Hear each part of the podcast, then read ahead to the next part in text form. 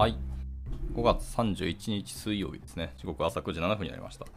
えー、なんだかんだ今日も雨の一日になりそうですね。なんかしかも気温が低いので、また体調管理だけ気をつけていけたらなと思います。はい。そして、もう今日で5月終わりですね。はい。しっかり締めていけたらなと思います。おはようございます。セミミのキースこと桑原です。では、本日も朝活始めていきたいと思います。えー、本日はですけども、ちょっと昨日と全然また違って、あの、完全に技術的な記事ではなくて、あの、まあ、習慣化の記事なんですけど、まあ、なんか社内のスラックで、えー、共有されていて、とても面白そうだなと思ったので、これ読んでいこうと思ってます。で、えっ、ー、と、こちらのブログですけど、結構長めのブログなので、明日に続くと思いますが、まあ、ご容赦いただければ幸いです。ではでは、えー、早速読んでいきたいかなと思います。自宅で1人で20年働くフリーランスデザイナーが、実践している習慣術というところで、えー、この方ですけども、新八さんって言われる方ですね、の、えー、ノートですと。じゃあ早速読んでいきたいと思います。で、このブログ自体は2020年の5月25日です。2年前ですね。まあ、コロナ禍中のブログかなと思いますね。はい。えー、ノートを始めました。えー、はじめまして、フリーランスでデザイナーをしている井上新八ですと。主にブックデザインのお仕事をさせてもらってます。本の表紙をデザインしたり、中のページをデザインしたり、まあそういうお仕事ですと。えー、デザインについては学校で勉強したわけでも、えー、どこかで修行したわけでもなく、学生時代にたまたま仕事を頼まれて、そのまま誰にも、えー、教わらず教わらずに、え、もう独学でやってきましたで。大学を卒業してから4年ほど編集者として会社を務めをしましたが、その後20年近くフリーランスでデザインの仕事をしています。今は多い時で年間200冊くらいの本をデザインしています。スタッフは雇っていません。雇い方がわかりません。なので20年くらい一人で仕事していますと。結構忙しいです。というかまあ激務ですと。作業場は自宅でひたすら家で一人黙々と仕事をしています。デザインワークもメールのやり取りもスケジュール管理も全部一人ですと。で、お金のことと税金のことだけよくわからないので、そこだけはま人に頼んでおりますと。法人化もしていないので、まあ、要するにしょぼい個人事業主ですと。まあ、しょぼいかどうかわからないですけど。で、まあ、ただ去年、僕の日常について取材してもらった記事をたくさんの人に読んでいただいて、詳しくはその記事を読んでもらうのがいいのかなと思ってますと。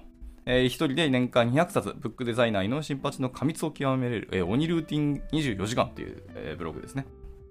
で、まあ別のブログも書いてあるので、見てみてください。えー、この記事が出てから仕事のやり方について聞かれることが増えました。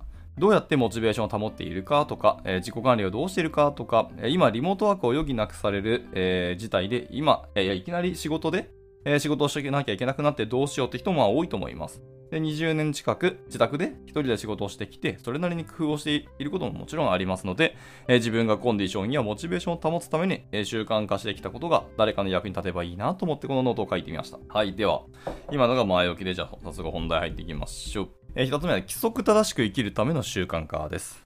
えー、家で働くのって、まあ、通勤の苦労もないし、自分のペースで仕事ができるし、えー、楽しそうな部分が、あ、楽そうな部分が多い印象だけど、えー、やってみると実際はそんないいものではないことがすぐにわかると思います。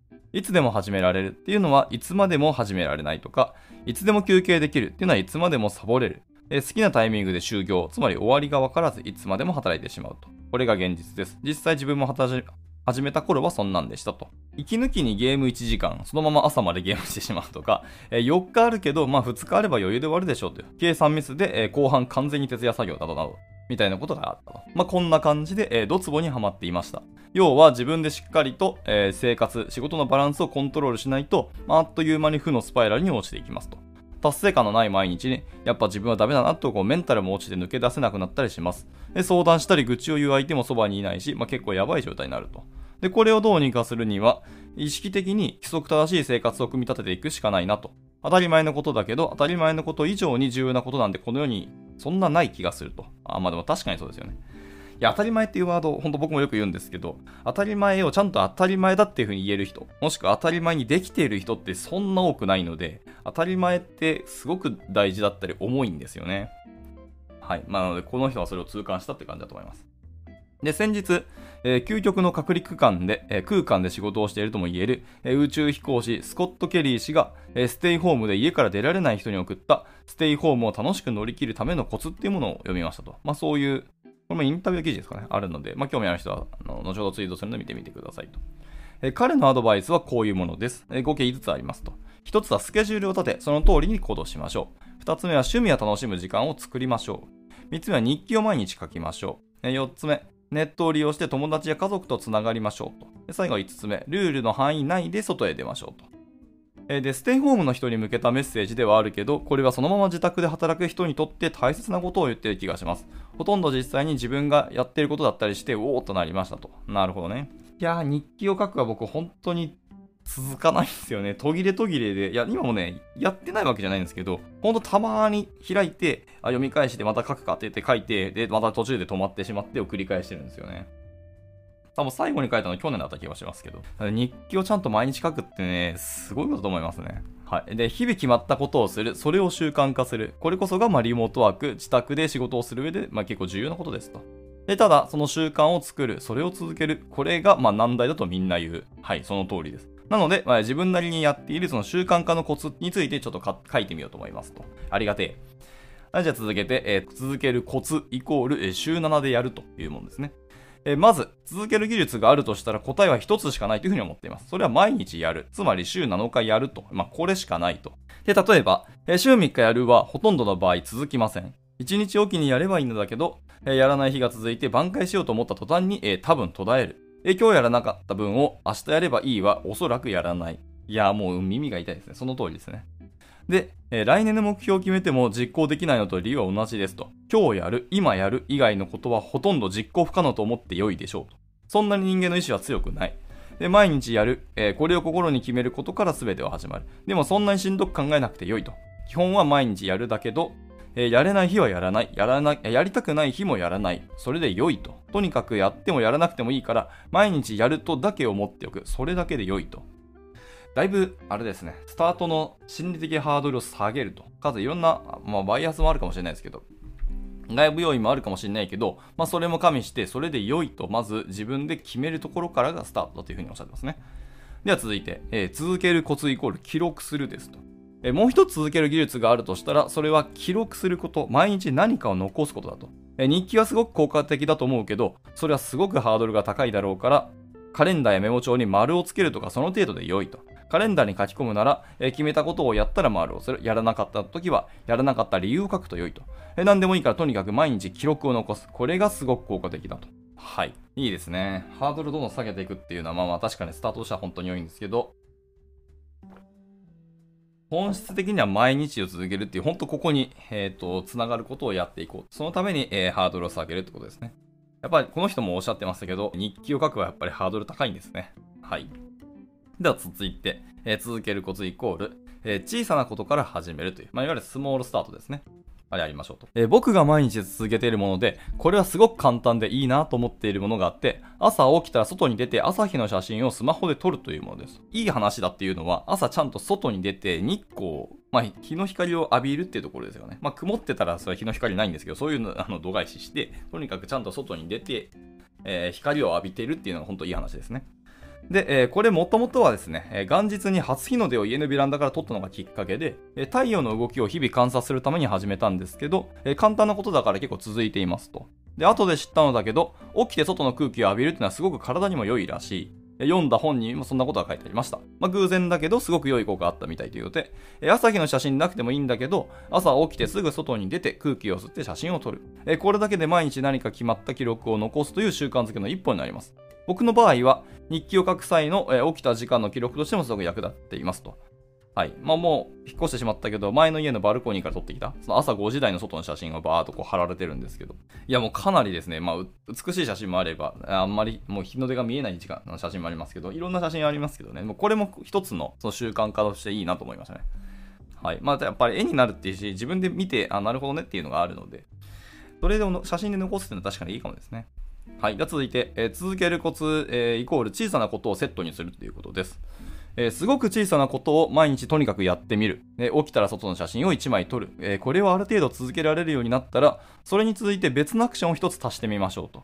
習慣化するには、1つやるより何かとセットにした方が実は続きやすいと。え毎日、えー、毎日ですね、最近の僕の例だと、え朝日の写真の後に、え体温を測るということにしています。起きて体温を測るというのはすぐに忘れそうだけど、え、起きて外の写真を撮ったら体温を測るというセットにしてみると意外と忘れないと。で、忘れずにやることと、忘れな、忘れそうなことをセットにしましょう。えー、歯磨きと体温を測るでもいいし、何でも良いと思います。どちらかを覚えていれば、もう片方を思い出せるようになると。はい。いわゆるあれですね、スイッチを作るっていうやつですね。この行動をしたら自然ともそれが、えー、するようになる。まあ、そこまでいったら完全に習慣化したっていうことも言えるんですけど、で、忘れそうなことをセットにするは本当に大事なことですね。はい。で、最初これを続けられるかどうかで結構ハードルあるかもしれないですけど、でも片方が必ずやるような簡単な習慣になっているんであれば、それをセットに思い出せるようになるというので、これは良い話ですね。で、続いて続けるコツ、えー、順番と場所を決めるっていう話です。えー、習慣化していく上で、順番と置き場所を決めるっていうのはものすごく重要です。体温を測るは最近始めたのだけど、えー、毎日忘れずに測っております。じゃあ何度かうっかり忘れそうになったので、えー、そうならないために置き場所を工夫してみました。僕の場合は起きて外の写真を撮った後に日記を書くというセットを作っているので、えー、体温計を日記帳と一緒に置くようにしました。はあ、ははあ、で日記を手に取れば自然に体温計も手に取るので忘れずに毎日体温を測れている。次のアクションで使うものと一緒にその次に使うものを一緒に置いておくと。え歯ブラシと体温計を一緒に置いておくとか、え行く先に自分で仕組みを作っておくというそういう感じですね。で、大抵のうっかり忘れは、えー、順番と場所を決めることで回避できるようになるはずだと。これはありがたいですね。僕物忘れ結構激しいんで、まあそうならないように、もう一連の動作の中で必ず目にするとか、手にするところに置くっていうのは結構大事ですね。はいはい。では続いて、えー、続けるコツイコール、えー、徐々にルーティン化していきましょうという。えー、小さなことを順番を決めて組み合わせていく。毎日同じ順番でこのセットを繰り返す。で、それを週7日続ける。で、やってもやらなくても記録を残す。やらなくても記録を残すのはいいんですよね、これが。えー、やらなければダメじゃなくて、やらなかったっていう事実をとりあえず記録に残していい。残せさえすれば OK ってことですね。これがいい話なんだけど。で、まあそうやって組み込む内容を少しずつ増やしていく。えー、やっておきたいこと、やるべきことを足していきながら、えー、少しずつやりやすいように組み替えていって固めていくと。えー、あまりに面倒だったり苦になるななるようなことはすぐにやめちゃってよい。無理して続けようとすると結局続かなくなりますと。えー、続けられる範囲で、えー、続けること、できることを毎日繰り返していく。え、足したり引いたりしながら自分なりのルーティンを組み立てていくと良いでしょうと。あの、まあ、これ今画像ではギアが貼られていて、まあ、一つのギアですね。大きいギアが一個回っていれば、それと、えー、連動するようなギアを足していくっていう感じですね。そうすると結局1個回れば全部が回るっていうことになるので、最初の1個はでも肝心かもですね、これは。で、この人の時、えー、最初のギアっていうのが、えー、毎日起きたら、まず1枚写真を撮るってやつですね。朝日の写真を撮るっていうのがこの人の大きなギアだったと。まあ、このギアは皆さんの方で作ってねってことですね。では続いて、えー、続けるコツイコール触りだけやってみると。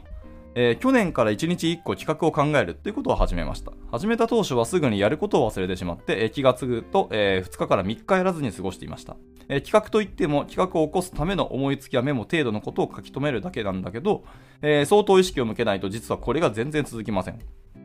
で、どうやったらこれが続けられるかっていうのをちょっと考えてみました。えそれで企画を書くのではなく、え日付だけ書くように考えてみました。日付だけ書くんですね。企画を書くんではなくて日付を書くんですね。えそれまでは企画を思いついた時に初めてメモを開いていたんだけど、そうすると、え企画になりそうなことに出会わないとメモを開かないと。えだから忘れるというふうに思いました。えとにかく1日1回メモを開くというアクションだけをやるようにしました。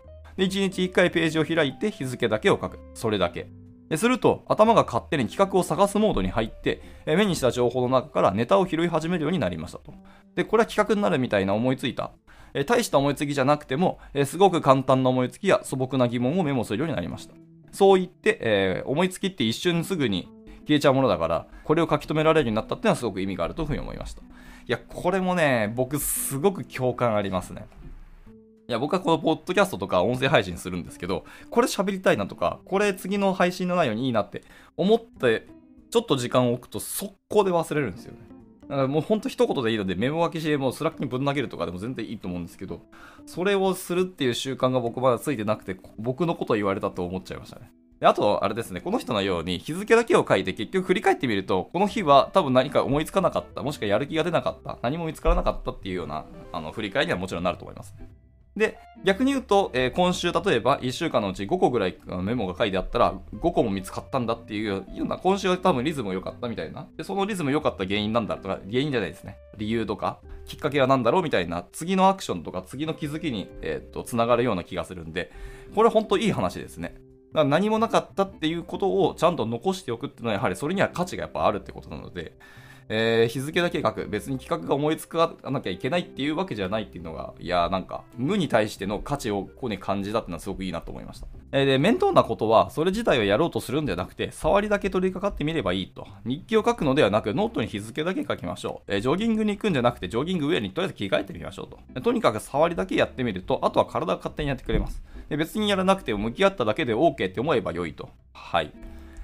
これもね、もう共感ありますよね。僕結構、僕もそうなんですけど、あの洗濯物を畳むの結構嫌というか、めんどくさいんですよ、ね。でも別に、なんか音楽聴いたり、ポッドキャスト聴きながら、あの、僕洗濯物したりとか、洗い物したりとか結構するんですけど、それなしでやるの結構大変なんですよね。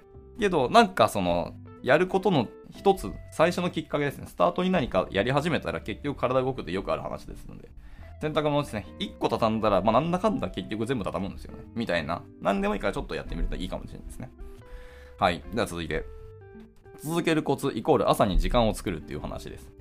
えー、時間がないというのは、えー、何かをやらない一番の理由になると思います。えー、確かに時間はないと。でも時間は作れれば、えあ、作ればできるものだったりもします。で、どうするかというと、それは早起きするしかないと。なるほどね。今の時間のどっかを、えっと、押しのけて、ここにもガンとこれをやるっていう時間を確保するっていう、まあそういうあのアドバイスは結構いただくんですし、まあそういうアドバイスがあの巷にいっぱいあるなと思うんですけど、そうではなくて、とにかく早起きをすると。え時間が2時間欲しければ2時間早く起きましょう。で、朝6時に家を出ないといけないなら4時前に起きましょうと。えとにかく必要な時間の分だけ早起きをする。え時間は朝に作ると。え苦行でしかないけど、それしか時間を作る方法はないというふうにこの人はおっしゃってます。まあ、今言ったように他の方法だったりいろんなやり方テクニックはあるんでしょうけどいや結局、えーと、この記事の本題としては習慣化をするってところに尽きるのででそれをするためにこの人の結論としては早起きをするしかないっていうふうにたどり着いたんでしょうね、まあ、他にも絶対いろんなことやってると思いますけど。では続いて、えー、続けるコツイコール週1なら曜日を決めましょうということです。えー、毎日しなくてもいいこと、週に1回でいいようなことの場合、はい、週に1回やると決めるのではなくて、何曜日にやるっていうふうに具体的な曜日を決める方が良いと。なるほどね。もうスコープは分かってる場合は、もう決めちゃえばいいと。で、その日は例外なく絶対にやる。えー、その日がどうしてもダメな場合は1日前にやる。えー、週2回なら水曜と日曜というように決めると。やる日を曖昧にしないのが継続のコツです。で、毎日自宅作業していると、え曜日の感覚がなくなりがちなんですけど、え水曜と日曜はトイレ掃除、日曜はトレーニング機器の充電など、え曜日にルールを設定することで、え曜日の感覚を忘れないっていうような効果もあります。はい、では続いて、えー、続けるコツイコール、えー、続けることは武器になるというふうに考えると。いや、これはもうなんか考えるというか、みんな多分実感してると思いますよね。継続できてるってそれだけが十分あの強みなんですよね。はい。まあいいや。で、続けることは、実は一番簡単な自己実現方法だというふうに私は思っています。自分自身、えー、自分にしかない何かを作るのって続けることの先にしかなかったりします。えー、それは修行とか修練の意味でも、えー、その通りではあるけど、もっとどうでもいいことでもよくて、え続けることがくだらなければくだらないほど、それが強みになる場合があります。え例えば、1000回遊べる RPG っていうのを4000回遊んだ男っていう、実際これ、やった人がいるんですね。えー、1000回遊べる RPG4000、え、4000回遊んだ子、えー、スーパーファミコントルネコの大冒険に挑み続けるプレイヤーが語るホゲホゲっていう記事があの貼られていて、トルネコ懐かしいですね。でこれ4000回も遊んだの？えぐいな。よっぽど好きなのか、もうなんか執念なのか、なんか別の何かが自分の中に降りてきて、それでやってる感がありますね。はい。えー、ので、トルネコの大冒険を4000回遊ぶって、まあ、それだけでぶっ飛ぶほどの継続力だけど、それってもうこの人にしかない武器になっているし、この数字を見ると、このインパクトだけで、もうこれはコンテンツですよね。これ自体でなんかいろいろ、なんかブランディングできそうな気がします。100日間同じ商品を買い続けることで、コンビニ店員からあだ名をつけられるかっていうのをチャレンジした人もいらっしゃるらしいです。でそのノートブログも書いてます。はい。で、これも102時間続けることで生まれた話です。えくだらないことを続けた先の奇跡ですっごい面白いと。まあ、好きの数も半端ないと。えー、まあ、余談ですけど、僕もこれ実は同じようなことをやったことあります。やっぱあの、学生の頃にやっぱ気になる方がいて、まあ、その人にちょっと覚えてもらいたいとか、認知してもらいたいなっていうので、毎日毎日、あの、学食のパンを、え同じメニューですね。このパンだけを必ずあの買いに行くっていうのを実はやってて、まあ、結局その人とお付き合いすることはできたんですけど、まあ、そんなことをやりましたね。まあ、ストーカーかって言われたら、まあ、ストーカーの可能性もあるんで、まあ、結構危険なやり方ですけど、でも、まあ、こういうことは確かにできるなと思いました。はい、余談です。はい。でも、そのくだらないことを続けるって、それだけでコンテンツになるし、その人の強みにもなると。で、こんなくだらないことを続けて何の意味あんだってみたいなことをよくあるんですけど、えー、ずっと続けていくとスペシャルなことになります。えー、何をやるかはどうでもよくて、誰にでもできることを誰もやらないくらい長く続けること、まあ、突き抜けることが重要なんだと思いますと。えー、ただ続けるだけですごい武器が手に入るんだから、こんな簡単なことはないよってことですね。はい。いや、これほんとそうなんだよな。誰もやらないところまで続けられるかっていうのは結構大事なんですよね。結果それがその人の強みになっていったり、あの、アイデンティティになりますからね。はい。では、続いて、えー、で、僕の朝のルーティンっていうところに、えー、続きますと。えー、ここからしばらく僕が、え実際にやっている朝のルーティンの解説をちょっとしていきたいと思います。えー、先に断っておきますが、えー、正しいことをやっているのではないです。まあ、あくまでこの人のルーティーンですしっていうことですね。むしろ逆です。人から見ればおそらく無駄な塊だと思います。ただ、えー、やるべきこととやりたいことを詰め込んでちょっとずつ組み立てた自分なりのルーティンではあります。で、効果のほどはよくわかんないけど、規則正しく毎朝これをやっていることで、少なくともメンタルも体調も回復、え安定しているのはもう確かでありますと。はい。というので、まあ、その参考例として今、おっしゃっています。えで、朝のルーティン1位ですけど、え先ほど言った通り、す、え、べ、てのスタートは朝の写真を撮って朝日を浴びるっていうところですね。はい。えー、朝はだいたい5時頃に起きます。前日遅くまで飲んでしまった場合は7時半ぐらいまで寝ることもあるけど、基本的には朝5時か6時に、えー、1日をスタートします。で、目覚ましは使ったことがないので、起きる時間はまちまちですと。で、起きて最初にやることは朝日の写真をスマホで撮ること。で、今は日の出の見えないところに引っ越してしまったので、まあ、ベランダに出て朝の風景を撮っていますと。